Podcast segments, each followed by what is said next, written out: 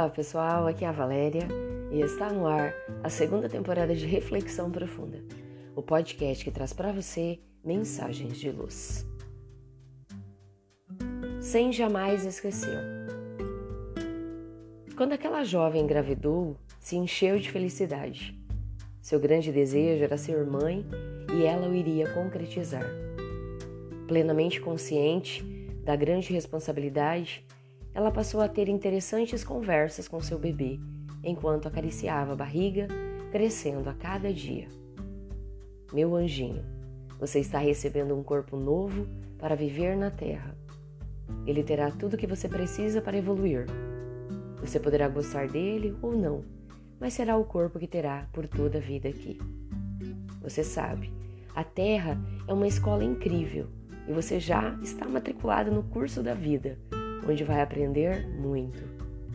É uma escola especial, onde as lições são repetidas até que aprendamos. Meu amor, a Terra ainda faz o papel de grande oficina, onde podemos consertar nossos enganos, erros e diferenças. As conversas eram longas todos os dias. Ela desejava que seu filho pudesse chegar ao mundo físico ciente de muitas coisas. Então falava. Na terra, filhinho, nós temos as ferramentas que precisamos para burilar nossas asperezas e tornarmos bela nossa alma. Claro que você se servirá do seu livre-arbítrio. Poderá seguir para o progresso mais rápido ou mais lentamente. Uma coisa que desejo, não esquece é que Deus lhe destinou um pai e uma mãe. Um pai que o conduzirá pela mão, pelas estradas do mundo. Ainda nem sei se você será menino ou menina, se gostará de futebol ou de bonecas, se gostará de estudar ou não. Mas estaremos aqui, seu pai e eu, para ajudá-lo no que for preciso. E a não ser que o bom Deus decida nos levar antes estamos preparados para acompanhar toda a sua trajetória do progresso nesta terra. Venha, meu filho, estamos aguardando você, com amor, com muita alegria. Em tempos de tantos métodos anticoncepcionais e de tantos que assinalam no seu currículo terreno não terem filhos, conseguir quem nos aceite oferecer um corpo para viver entre os homens é uma glória. Com milhares de nascimentos diários, imaginamos que tudo deva ser muito fácil. Mas não é. Se nascem em torno de 380 mil crianças por dia no planeta, imaginemos que o triplo de espíritos existam aguardando essa oportunidade.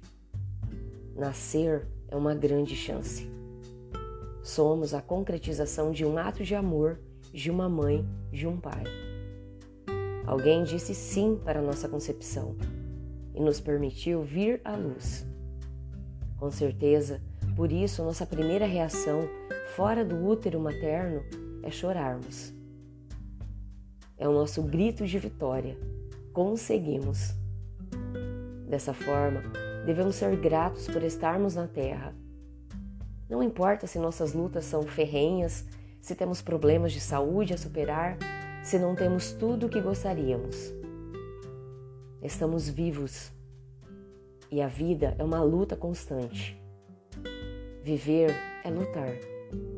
Lutar para que o ar encha nossos pulmões, que o sangue alimente o cérebro, que a bomba cardíaca realize a sua tarefa constante. Sejamos gratos a quem nos permitiu nascer, a quem cuidou de nós para que os dias se sucedessem e continuássemos por aqui. Porque quem nos alimentou, banhou, agasalhou, consolou. Gratidão deve ser nossa palavra de ordem diária. Gratidão a quem nos gerou, a quem segue conosco, a quem nos ampara. Gratidão a Deus pelo dom da vida. Sempre gratidão. Pensemos nisso. E assim, chegamos ao final de mais uma reflexão profunda. Eu conto com você para ouvir, para compartilhar, para curtir, enfim, para lançar no universo um ponto de luz.